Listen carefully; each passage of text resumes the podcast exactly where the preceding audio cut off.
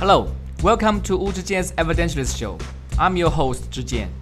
I'm the CEO of Woodsford Capital Management, a fund management company based in Singapore. Wu Zhijian's Evidentialist Show is about information sharing on evidence-based research in subjects such as economics, business, and finance. Due to industry regulations, we will not discuss any of Woodsford's products on this podcast. All opinions expressed by podcast participants are solely their own opinions and do not reflect the opinion of Woodsford Capital Management or its affiliates. If you have any questions or suggestions, please feel free to contact us. You can find our contact details on www.woodsfordcapital.com. Good morning. Welcome to Wu Zhijian's Evidential Show. My guest today is Mr. Andrew Tobias. Mr. Tobias is an American writer. He has written extensively about investment, as well as politics, insurance, and other topics. These books include the only investment guide you will ever need, The Best Little Boy in the World, My Vast Fortune, The Invisible Bankers, among others. He has appeared on such shows as Today, Tonight, Tomorrow, Good Morning America, Oprah, and Face the Nation. With Jane Bryant Quinn, he co hosted Beyond Wall Street, an eight part PBS documentary. He has received the Gerald Loeb Award for Distinguished Business and Financial Journalism, Harvard Magazine's Smith-Weld Prize, GLSEN's first valedictorian award, and the Consumer Federation of America's Media Service Award. From 1999 until 2017, Mr. Tobias was treasurer of the Democratic National Committee.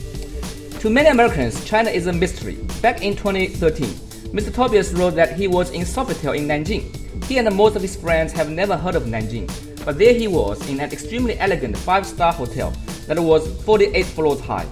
Nanjing is probably the equivalent of Los Angeles or Chicago, if not New York, in the United States. By looking at the BMWs and Mercedes on the packed street of Nanjing, Mr. Tobias couldn't help but wonder what would Chairman Mao Zedong have thought. On the other hand, we Chinese seem to know a lot about the US. China is the biggest source of overseas students to the US. As of 2015, more than 300,000 Chinese students enrolled in US universities, and the number keeps increasing year by year. We know that Americans are brave enough to have elected a TV drama celebrity to be their president we know that their two parties, namely the Democrats and the Republicans, do not get along with each other and seem to disagree on everything, such as tax rate, healthcare, immigration policy, you name it. So, what does an educated and informed American like Mr. Tobias think of China? Can Americans continue to afford to ignore China? Does he see China a threat or an opportunity to America? Are the two countries friends or foes? These are the questions that we will discuss today. Hello, Mr. Tobias. Welcome to the show. Thank you so much, Wu. It's very nice to be with you. You wrote about your trip to China back in 2013, and it seemed an eye opener for you. Can you please share with us your impression of China before the trip and after the trip, and the part that shocked you most? well, it, it was a wonderful trip. It was very much too short. Of course, I always knew that China was a tremendously important country, and, and I had some notions about China, but very little. Uh, and I had never been to China. Many of my friends had been, um, but I had never been. Um, so much of it was impressive, and so much of it was interesting. But if I had to, I don't think there was anything that shocked me, but uh, there were things that impressed me so much. And and uh, when I when we did get to Nanjing from Beijing, um, uh, the Holocaust memorial was amazing and, and very moving. But but we went to an industrial park that had they they told us uh, there were 500,000 people living in this in this uh, it wasn't even a city it was a like we would call it in America we would call it an industrial park with 15 different universities and this apparently is one of hundreds of such uh, industrial parks uh, throughout China and we're standing there in the um, uh, visitor center, a big, big room with a scale model of the of the industrial park. And one of the questions I asked was, "Wow, how many buildings are there in this compound in this complex? Uh, Ten square miles? How many?" And they didn't know. There were so many buildings in this industrial park. They they couldn't really count them. There were so many. And the ama- so here's the amazing thing to me. 19 years earlier, there had been nothing there but farmland. and 19 years later, there were 15 universities, 500,000 people.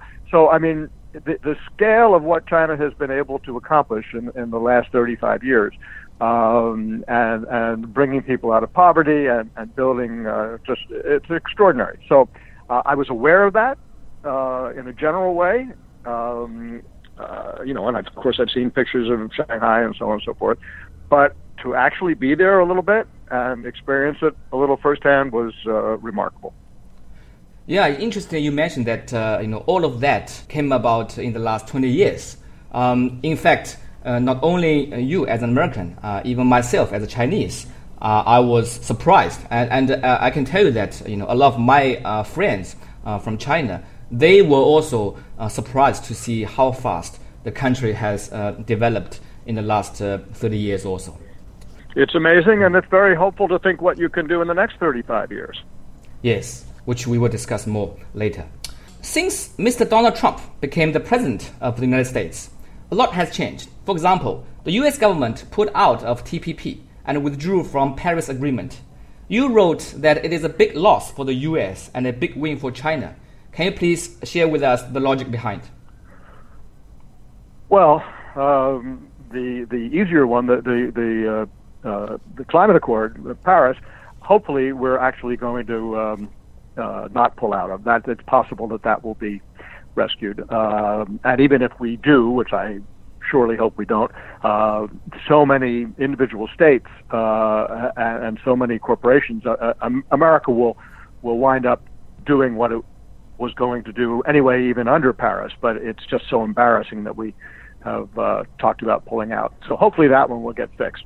The um, TPP, I think, um, was very unfortunate for America because we were in the midst of playing a very important leadership role in the Pacific region.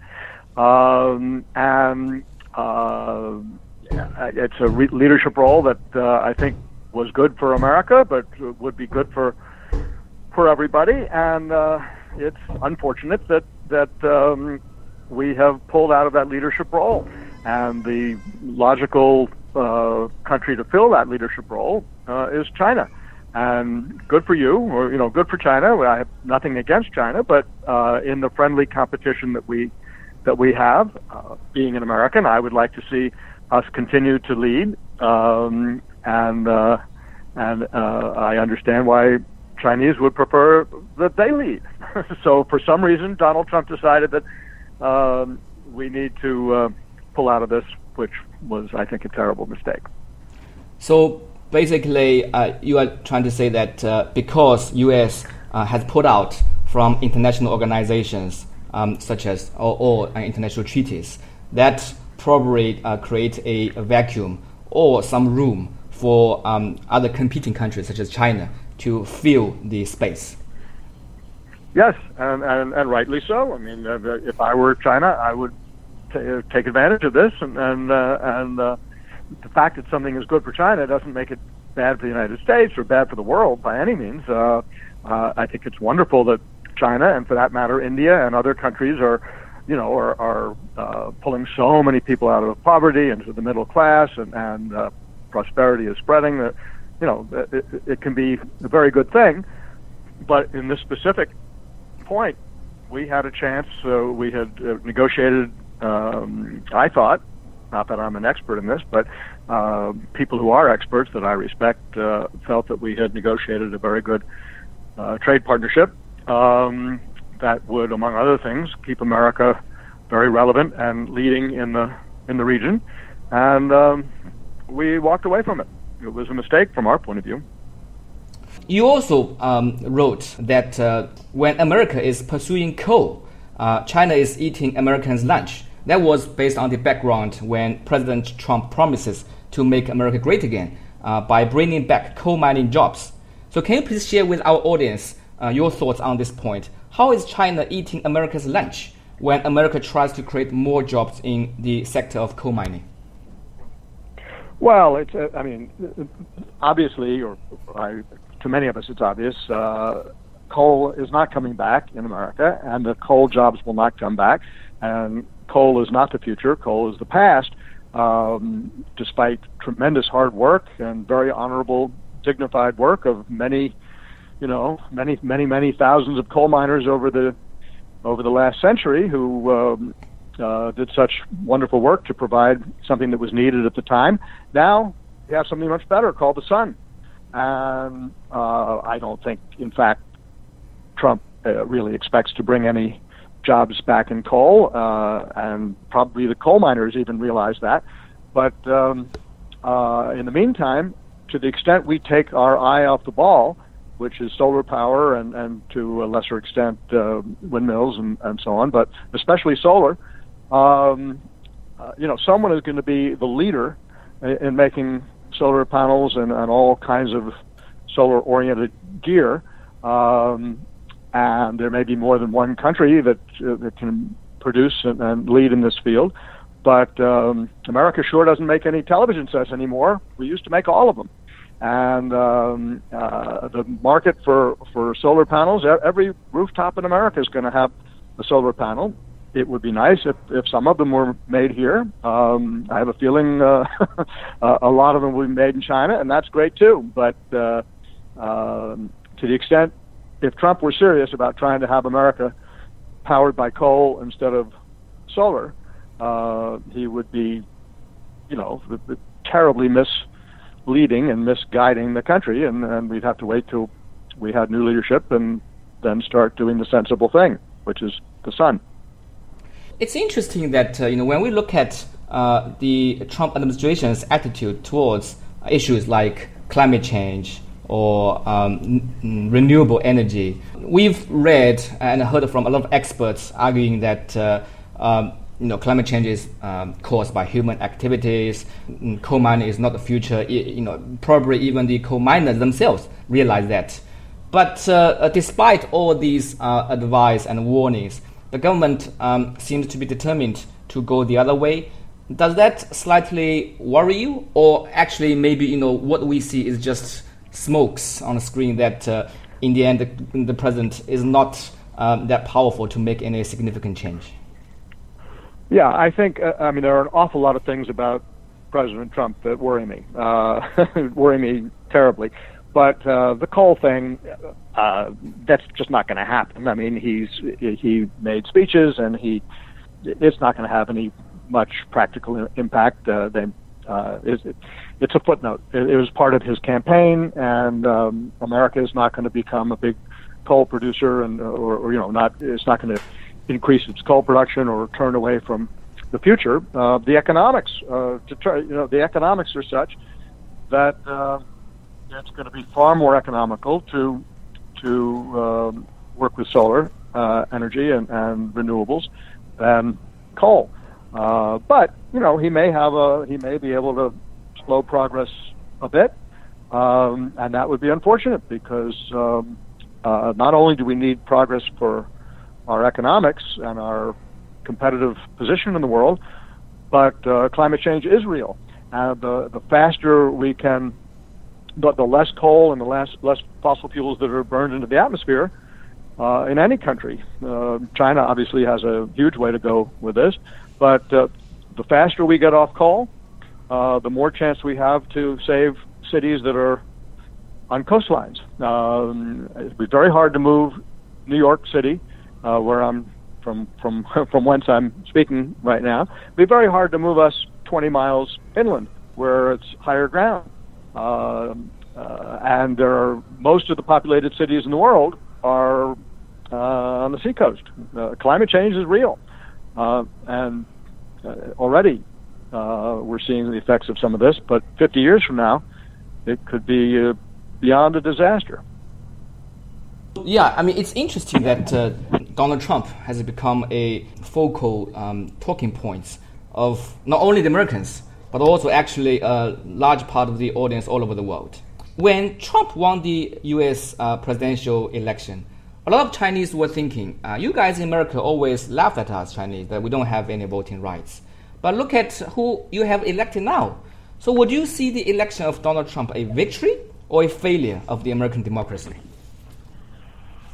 Well, I would uh, instead. It's certainly not a victory, um, and I guess I'd call it more a tragedy uh, and and maybe a perversion, because um, first of all, uh, well, I mean, it, it kind of goes without saying, but he is the least competent person who we have ever elected president. He's simply not competent to be president. He is a pathological liar.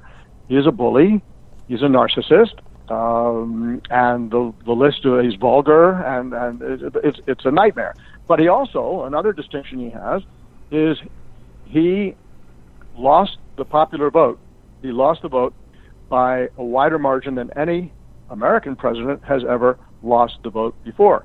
Um, you know that under our odd system, uh, you can have uh, an election where the winner got fewer votes than the loser. That doesn't happen often, but it happened with George W. Bush. Uh, he got about half a million fewer votes than than Al Gore, Al Gore. Um, uh, and which was very unfortunate uh, from my point of view. And uh, I think there would have been no war in Iraq, and I think we would have been much further along with climate change. But anyway, it happened, and that's the way the system worked. This time, Trump lost by three million, nearly three million votes. Votes. Uh, so first of all, fewer people. So it's sort of a perversion of the system. But the real perversion is we're coming to learn that our democracy was under a pretty much full-scale attack from the former, what used to be called the KGB. Now it's the FSB, the the Russians. Um, and at first, people thought this was just uh, some kind of a crazy conspiracy theory, but no burger, um, according to their language. Uh, uh, okay, uh, well, well, it, it, turns out it's true, and the more we learn about it, the the uh, larger it was. So, first of all, he lost the vote in terms of the people. Secondly, if you, it's, it's impossible to quantify, but if you could somehow not have had so many people misinformed about his opponent, Hillary Clinton, and, and uh, who was with all these um, Russian agents and, and Facebook posts and all that stuff, uh, he would have lost by more.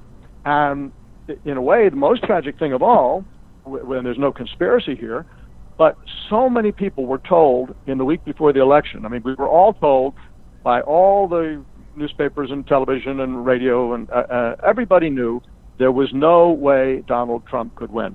He had no path to 270 electoral votes. So, you know, you didn't have to vote for Hillary Clinton because he couldn't win. So some people, uh, uh, who, if they thought he could win, uh, some people stayed home because you know it's uh, it's a lot of trouble to go vote sometimes, and it didn't make any difference because um, he wasn't going to win. And other people voted for a third party candidate uh, because they figured won't hurt anything. Obviously, Clinton is going to win. Trump isn't going to win, so I can make a statement and show that I'm not satisfied with either one of them. But if they had realized that he really could be our president, I think they, they wouldn't have thrown their votes away. So if you, if you add that to the, the difference that the Russians, the, the Russian attack made, uh, instead of Hillary Clinton winning 66 million to 63 million, uh, you know, it might have been more like 75 million to, to uh, 62 or 63 million. And um, we wouldn't be in this horrible situation. But the world is in a mess to have the President of the United States be not competent. So that's that's my view. Obviously, uh, he would disagree, and if he hears this interview, he will uh, say horrible things about me, and that's what he does. well, you're probably not the only one uh, who uh, would be attacked by the president via tweets. Right. Um, so, right. So um, it's interesting uh, when we look at the um, Trump administration because uh, you know we are really uh, from the perspective of the Chinese, we're really interested to compare uh, China to the U.S. The other day, my dad asked me, you know, he's is Chinese, he doesn't speak English, but he follows news. He asked me, isn't it weird that uh, in the U.S. the president can appoint his daughter and son-in-law as the senior advisors and get involved in um, strategic and important decision making. Because you know he was looking at this issue from the Chinese perspective, and uh, it's unimaginable for a Chinese to have a president uh, to have his son or daughter or son-in-law to mess up with the um, domestic politics uh, or those kind of uh, senior uh, government positions. Um, maybe you know they have some sort of uh, underground behind the door arrangement, but uh, at least they wouldn't make it so public. From that perspective, would you call that actually a norm of American politics that uh, you know you are free to hire your close family members uh, in the White House, or uh, is there a, a, danger of this called the so-called nepotism um, that makes uh, a first world country like, uh, like U.S. not that different from a third world country?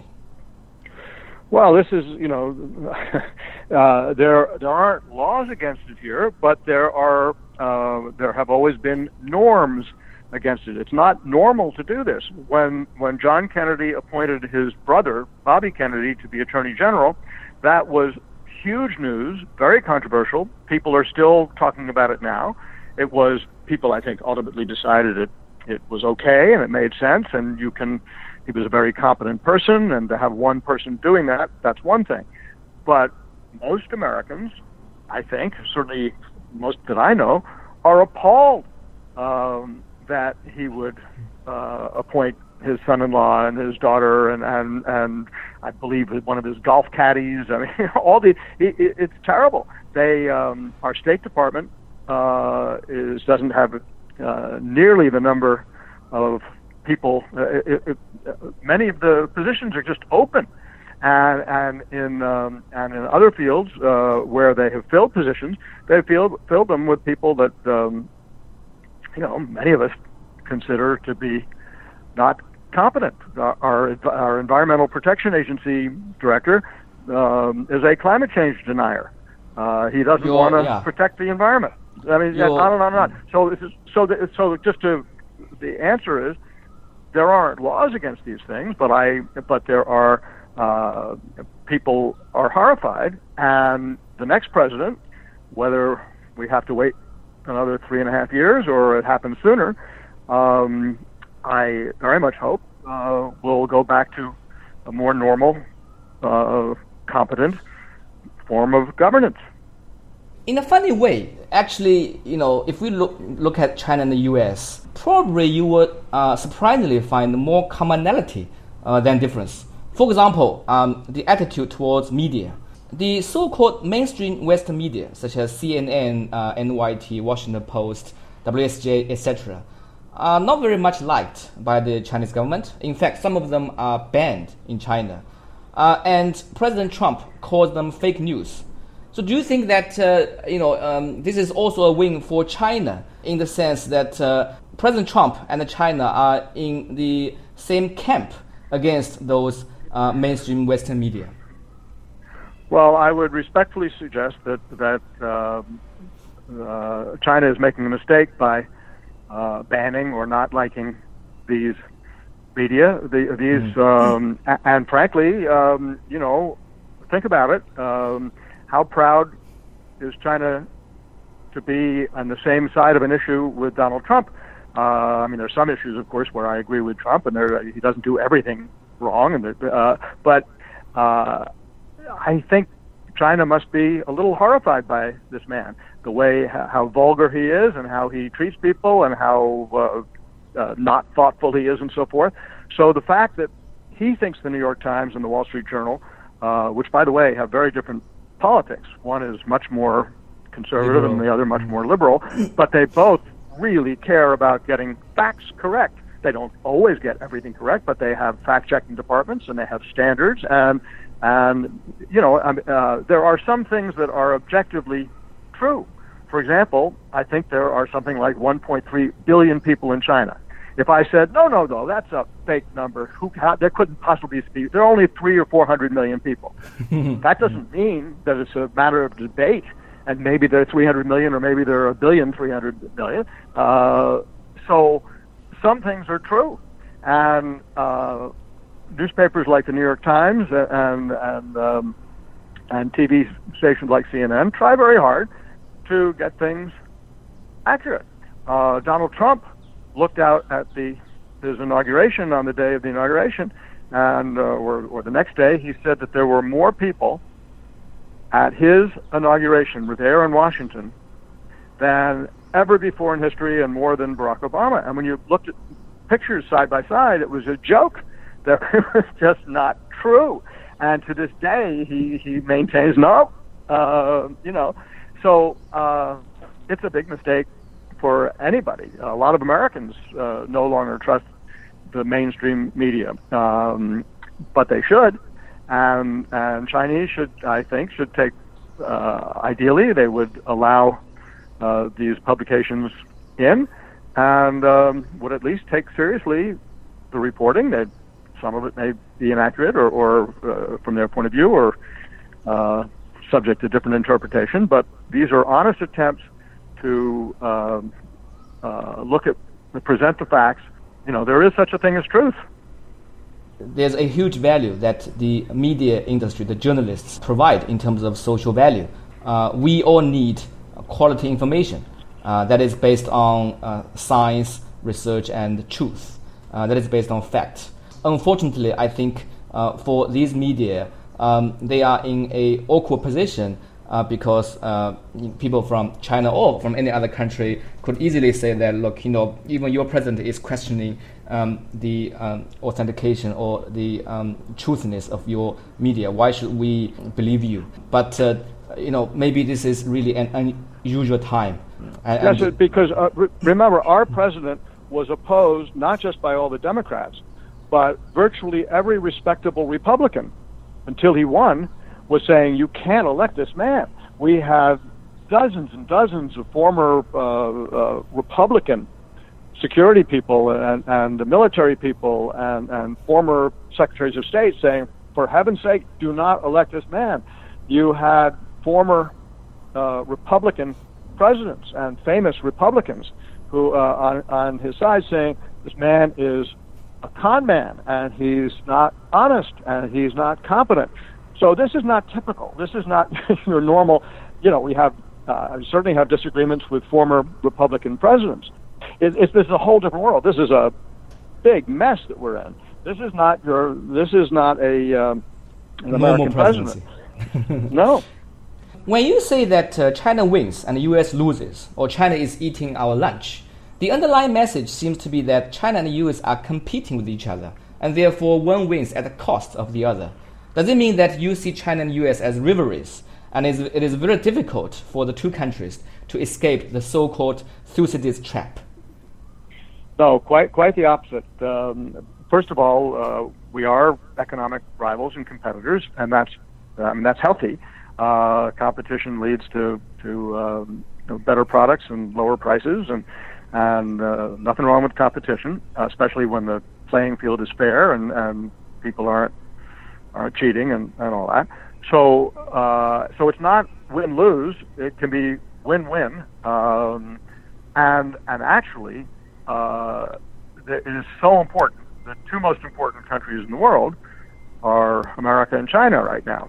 Uh, and for us to have a good relationship, uh, somebody on this group that I went to, when I went to China, they were talking about the G2 know, the G8 mm. and the G20 and all that. There should be the G2, which is just China and the U.S.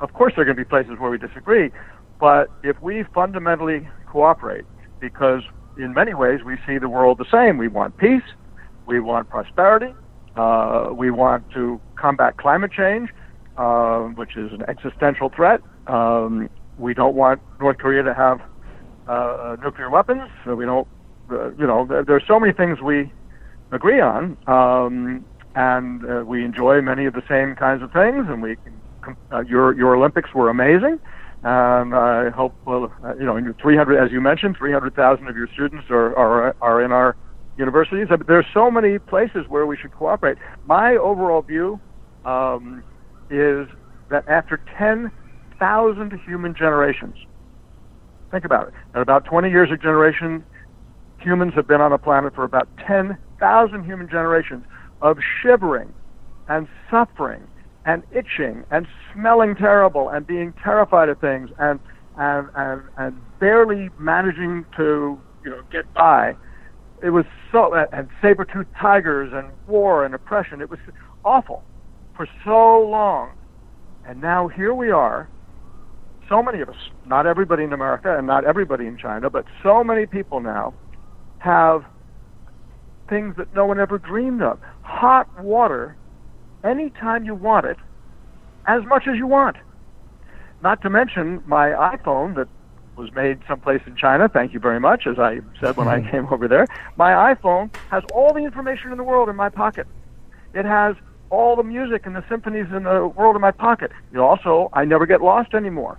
It's also a telephone and it's a flashlight. I mean, I live better than any king or czar or emperor or prince ever lived until 50 years ago. I can fly. I can fly and I can have dinner while I'm flying and I can watch a movie while I'm having dinner while I'm flying. Can you for the first 9,999 generations nobody had anything like this. So we are at the final moment or the beginning or the end for the human species. It's taken all this time to get here and the technology is just speeding up. And we either are going to hurtle off the rails in some horrible way between nuclear war and, and, and, and terrorism and, and all kinds of things that could go wrong. There were two and a half billion passengers on this little spaceship when I was born. Now there's seven and a half billion. Three times as many in my short lifetime.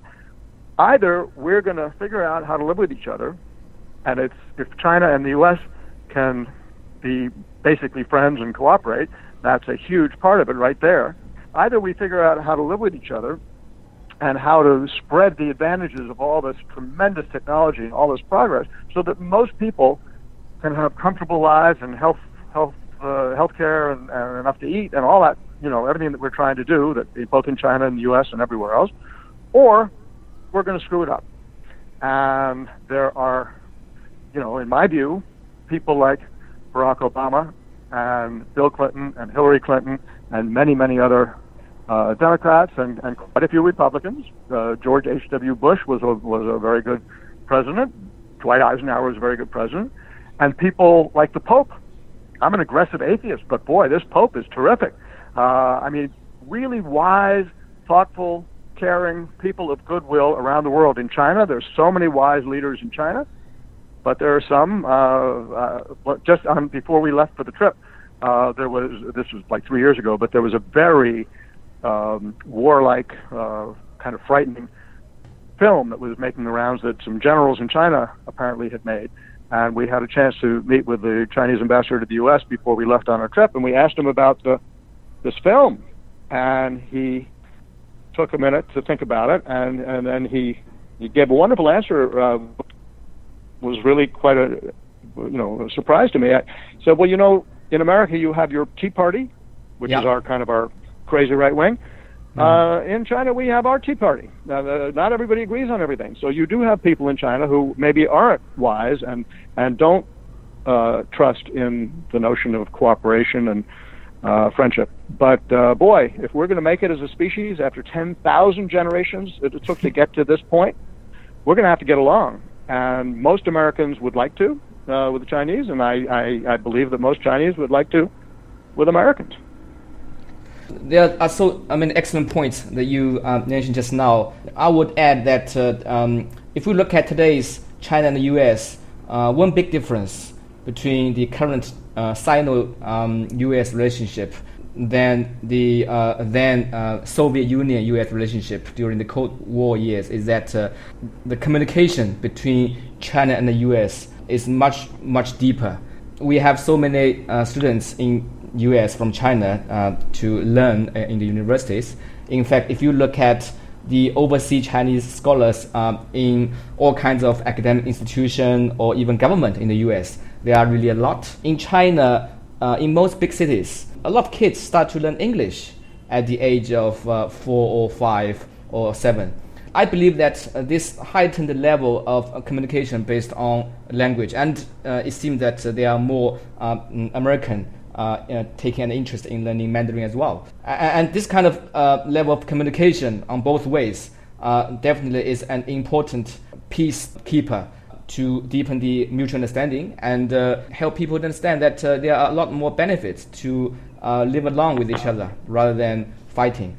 Of course, um, like you said, in both countries there are extremists either on the left wing or right wing. There's also, yeah, um, a strong um, portion of uh, uh, nationalism in China, like that in the US. This is also why we need to discuss these issues. Uh, we have internal debates, international debates, and hopefully we can find more commonalities uh, between the people rather than the difference.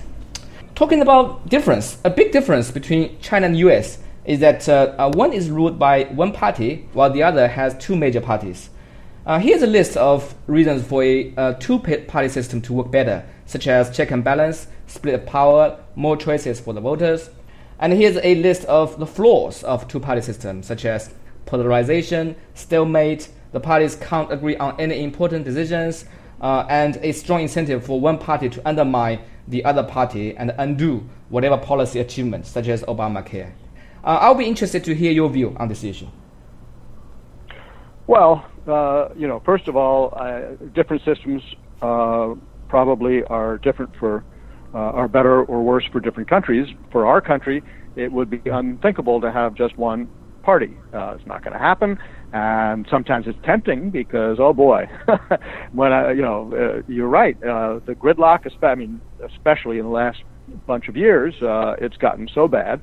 Um, it pretty much started when. Um, uh, Obama was elected, and uh, before he even took office, the Republicans, and they don't deny this, they had a meeting and they said, our strategy is going to make sure that he fails, and we are going to block everything he tries to do. And they did that, and amazingly, I thought that that would be, uh, you know, get everyone so angry that um, they would get swept out of office, but uh, it seemed to work. Um, he still, he, Obama was able to accomplish a great deal, even so but um, it's just it was horrible. There's some obvious things that we should have done, uh, such as put millions of people to work revitalizing our infrastructure. That would have been great for the economy, great for the people, um, uh, great for the future, and um, it just made so much sense. And they blocked it because they didn't want to. They didn't want things to be great. Uh, they wanted things to fail so that they could win elections. It was terrible. So it's really gotten much worse uh, in the last few years, and there are some structural reasons that would take too long too long to talk about. But I like to think that in our own slow, uh, messy way, some of this will begin to correct. I hope so. But the solution for us, for for America, is not to have one party rule. Uh, and uh, you know there are advantages. And also, I would think you know there are for China or other countries um, there are at different times different systems that might make the most sense. Right now, for you, um, one party rule may make the most sense. Um, uh, whether 50 years from now it will still make the most sense, uh, I don't know. I wouldn't presume to know, but it's possible that you will decide uh, on doing it differently. There's been so much change since the Cultural Revolution and all. I mean, China's been amazing how it's changed. Um, uh, I guess technically, the notion is that eventually you will get to communism. Uh, I ask this because you know we all think of the. I grew up thinking that uh, China was a communist country, but then you get to China and you have all these billionaires and you've got uh, all these Mercedes driving in the streets and so on, and it doesn't. It, it, it doesn't. You know. Uh, and and people were. I was a little afraid to ask the question. I didn't want to offend anyone, but people were wonderfully open, and we we got to talk about a lot of things that. Uh, um, and and one of the things that I was told is, well, you know, this these are steps in a long road, and eventually we will get to the promised land. So who knows what how your system might change over the years, but uh, and there are things about it, obviously that Americans would criticize, as there are things about uh, that go on in America that I'm not happy about, and Chinese would rightly criticize. But uh, it's undeniable that one party rule for the last 20 years or so has uh, had tremendous uh, positive results, uh, along with probably some, you know, some um, unfortunate human rights issues and, and so on that uh, we don't want to talk about here necessarily. But life is complicated. Uh, but nobody can deny that China has made tremendous progress for many of its people, and and uh, and we all want to see you succeed. I hope one day you may decide that you want more than one party, but uh, that's your business.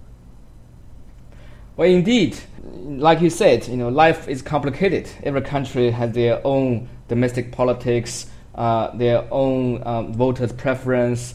Um, therefore, uh, it's uh, quite difficult to uh, make a simple judgment based on one is better or two is better or which one is most suitable. Uh, and, and, in fact, you know, what makes it more complicated is that uh, you can only tell afterwards. If you look back now, uh, in the last 30 years, yeah, um, you, you, know, there's a lot of uh, positive achievement uh, from China. But uh, you know, it's not necessary that you will know 30 years ago. Uh, in fact, that's why you know it's such a surprise um, to a lot of people. So, um, Mr. Tobias, um, we don't want to keep you too long. Um, due to time limit, uh, we're going to close the interview soon. Last but not least, before we let you go, do you have any words of wisdom or advice that you'd like to share with our Chinese audience? Well, uh, thank you, and, and um, I've enjoyed this, and, and, I would like to actually uh, offer um, something that's a, a, little bit maybe unexpected, but um, okay. I got a chance to do this when I when I came. We we had some time with your vice president. We had time with uh, many leaders of the Communist Party um, at uh, several levels and the first time I brought this issue up, I was very nervous. I asked my American counterparts who were quite familiar with your leadership, I said, Could I do this? And they said, Yeah, well, we don't know what their reaction is going to be, but go ahead, you ought to give it a try. So after I finished my the remarks I was asked to speak about, I was asked to speak about gridlock in our legislature and all that. I said, uh, uh, Mr. Vice Minister, if I might, because this was in the first meeting before we met the vice president, said, if I might, I'd like to just, as a point of personal privilege, as we say in uh, American politics, I'd like to tell you that um, when I was a uh, little boy, uh, I thought I was, I could never have a happy life because I'm, uh, I'm homosexual, I'm gay. And uh, the most amazing thing has happened in America and much of the world. Um, people have opened their hearts and their minds and come to realize that love is love, and some people are are uh, gay, and some most people are straight, but uh, five or ten percent of the people are gay or lesbian or bisexual, so on and so forth. And the most amazing thing has happened in America in the last ten or twenty years, um, to the point that now uh, I'm treasurer of the Democratic National Committee, or I was at the time, and we have nine elected officers. Three of us are openly gay or lesbian. Uh, and one of our 40 executive committee members is transgender. Um, and then I asked uh, in a later meeting when I was with the vice president, I mentioned this again, and, and I said, there are 85 million members of the Communist Party. Do you have any sense of how many are gay or lesbian? And how many of how many in the leadership are? Um, and I didn't expect actually an answer, but they were in in each of the um, instances I had talking about this. Everyone was very respectful, and the basic notion that they came back with was, look, we think people should live happy lives however they want to, as long as they're not hurting anyone else. And so the the, point I wanted to make uh, to them, and I would like to make to your audience, is at no expense most of it, to make people's lives better usually costs a lot of money. You've got to build things, or you've got to, you know, it's, it's expensive to make people to, to give them better food or better shelter, whatever it is. But for about a hundred million Chinese, very roughly, because probably five, six, seven percent of a billion, three hundred million are gay or lesbian. It doesn't, uh, you know, it doesn't respect national borders. It's, it's just a human thing. It's in any country, five or six or seven percent, something like that, will be gay or lesbian, at no expense. If you can uh, let these people have happy lives and be respected and honor their commitments, we now have uh, America, as you probably know, um, we have um, gays and lesbians serving in the military, and we have uh, uh, uh, one of our hundred senators is openly gay woman, and uh, we have, I think, seven of our Congress people. Uh, someday, maybe our president will be gay or lesbian. It doesn't matter. There are so so many talented people who happen to be gay or lesbian or transgender. So in America, the reason it was so difficult for gay people is the Bible. The Bible says, or at least parts of the Bible say, and people who want to oppress gay people use the Bible, and they say, "Oh, it's a terrible sin, and you uh, can't, but you know, China is not as religious as as America, and the reason the Bible says this is that uh, in the early days, it was so important to have more children uh, because there was some worry that I mean countries could lose their population and and uh, it was a real struggle to maintain the population of countries a thousand, five thousand years ago. Now, of course, you know, it's not so important to keep the population growing uh, because we got a lot of people on the planet.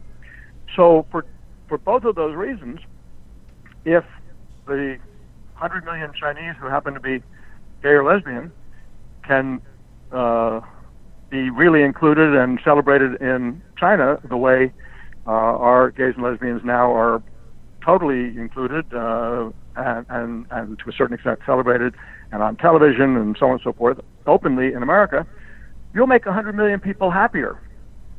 And probably some of their friends and family uh, will be happier at no expense. So I'm sorry to go on at such length. I was thought I could do that in a minute or two, and I took five. But uh, making 100 million people happier at no expense, with no cost, that's a pretty big deal. Uh, whether you're a communist, a capitalist, an American, Chinese, whatever you are. Uh, so I would hope that, uh, and, and you already, is, you've made some progress in this, as I, as I knew when I when I went, and I congratulated um, the Chinese that I was uh, talking to for having decriminalized uh, homosexuality and for having uh, made some some starts on this. But uh, we had a long way to go, and we still aren't totally there in America, but largely we have gay marriage now and everything.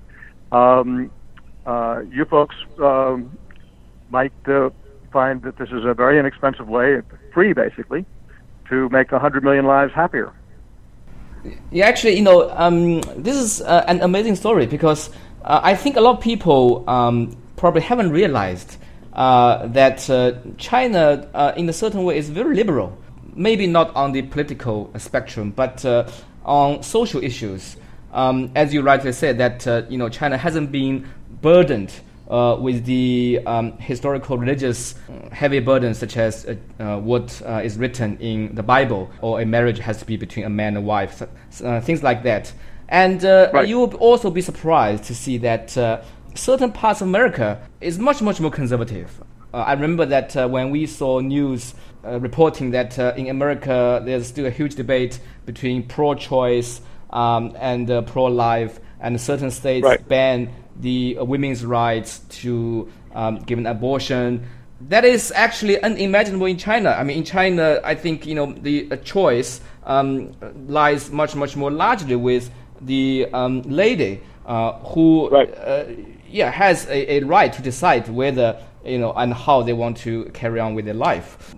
I think you know again this is uh, another commonality uh, that people probably have failed to realize that uh, uh it's uh, even though you know China carries the name of a, a, socialist country with a communist party in charge, but you know economically um, there's a lot of uh, resemblance of capitalism, um, and on social and economic issues there are a lot more commonality between China and the U.S., which makes it more uh, likely that uh, the two countries will be friends rather than foes. Well, that's a wonderful way to, way to end, and I, I sure hope that's right. And thanks very much for listening. I'm your host Zhi Jian. If you have any questions, please feel free to contact us. You can find our contact details on our website. I wish you a good day.